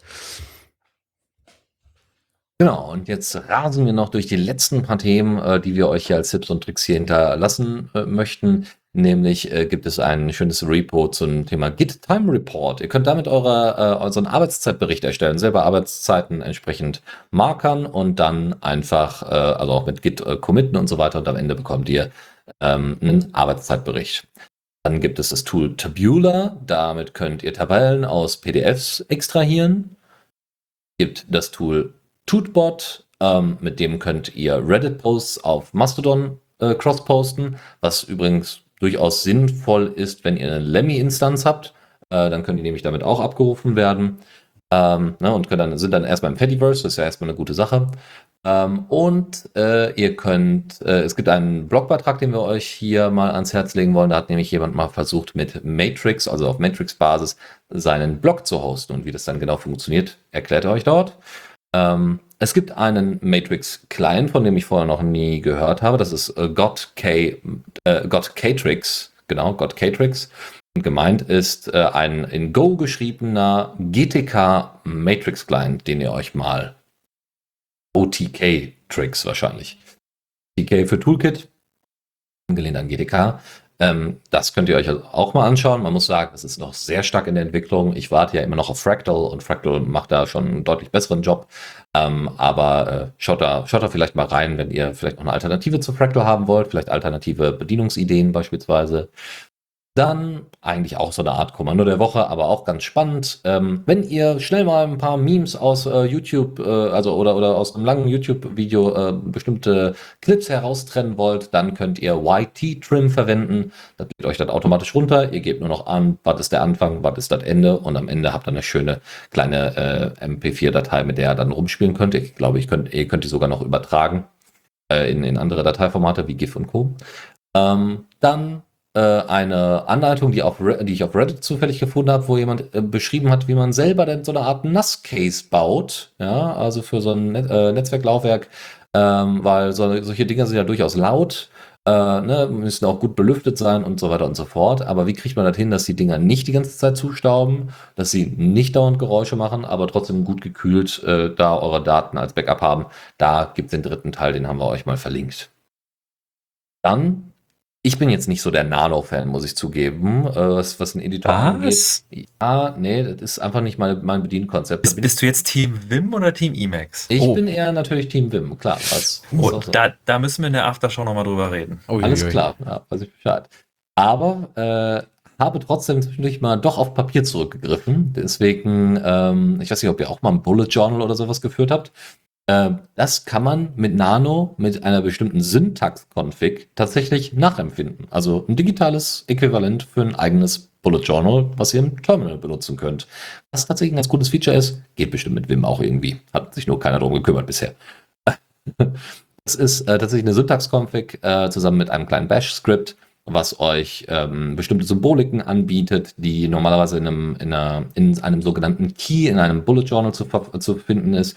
Äh, mit diesem Key könnt ihr angeben, das ist ein Event, das ist eine, eine Aufgabe, das ist ein was auch immer, das ist eine Notiz. und ihr könnt damit dann äh, entsprechend euer Bullet Journal strukturieren und das jetzt auch digital mit Hilfe von Nano und dem äh, Plugin oder der, der Erweiterung Bujo Nano. Bullet Journal natürlich. Und als allerletztes Zoff. ZOPH ist eine Fotoverwaltung auf PHP-Basis, die auch mit äh, GPS äh, äh, besetzten ähm, Bildern umgehen kann. Ähm, also ihr könnt dort eure Fotos entsprechend äh, Alben zuordnen, könnt die öffentlich zur Verfügung stellen, könnt dann, habt dann auch eine Kartenansicht, wo das Foto geschossen worden ist und und und. Die Screenshots, die ich gesehen habe, waren ein bisschen traurig äh, weil die alle uralt waren. Aber ich gehe ganz stark davon aus, dass da mehr passiert ist und man einfach die Screenshots, wie bei den meisten Open Source Projekten übrigens, äh, nicht äh, aktualisiert hat. Also da mal einen Blick reinwerfen, das mal ausprobieren, weil es ist tatsächlich noch aktiv in Entwicklung. Äh, der letzte Release ist tatsächlich nur ein paar Wochen oder vielleicht ein. Damit war am Ende von den Tipps und Tricks angekommen. Ja, vielen Dank, Dennis, für diese ausführliche Liste an Tipps. Nochmal für alle, die äh, die Links haben wollen. Wir haben unsere Shownotes, die werden kurz nach der Sendung veröffentlicht auf The Radio CC Linux Launch. Da könnt ihr nochmal alles nachlesen. Und damit wären wir auch tatsächlich durch mit der Sendung 257. Ich bedanke mich auf jeden Fall bei meinen Co-Moderatoren Chris und Dennis. Danke auch allen unseren Newsquellen, Gaming und Linux, Foronix, Boiling Steam, Mailinglisten und auch Tipps aus der Community. Ohne euch würden wir nicht alles mitbekommen, was in der Open Source Welt passiert. Das ist einfach klasse. Und unsere nächste Sendung ist tatsächlich wieder in einem Monat. Am 12. Mai um 17 Uhr könnt ihr euch schon mal vormerken, wird unsere nächste Linux Launch nehmen. Wenn ihr Feedback oder Kommentare habt, schreibt uns ruhig an, an kommentar at the radio cc, also Kommentar in Deutsch geschrieben mit K. Wir sind auch auf Social Media erreichbar, at the radio cc auf Twitter oder auf mastodon socialtechnics.de. Ähm, und auch über Matrix könnt ihr mit uns chatten. Äh, Hashtag TheRadioCC Doppelpunkt Libera.chat. Da erreicht ihr uns im Chat. Da werden wir uns auch gleich rumtummeln in der Aftershow und äh, werden dann noch auf dem Stream ein bisschen weiter darüber diskutieren, um eindeutig festzustellen, was der beste Texteditor, Konsolentexteditor ist. Ähm, und ich werde gerade korrigiert, der, der nächste Sendetermin ist der 12. Juni, nicht der 12. Mai. Das wäre jetzt schon ein bisschen kurzfristig. Ähm, äh, vielen Dank äh, äh, auch an euch beide, dass ihr dabei wart. Und ich sage schon mal auf jeden Fall äh, einen schönen Abend noch. Ja, und bis demnächst. Jo, Dankeschön. Tschüss.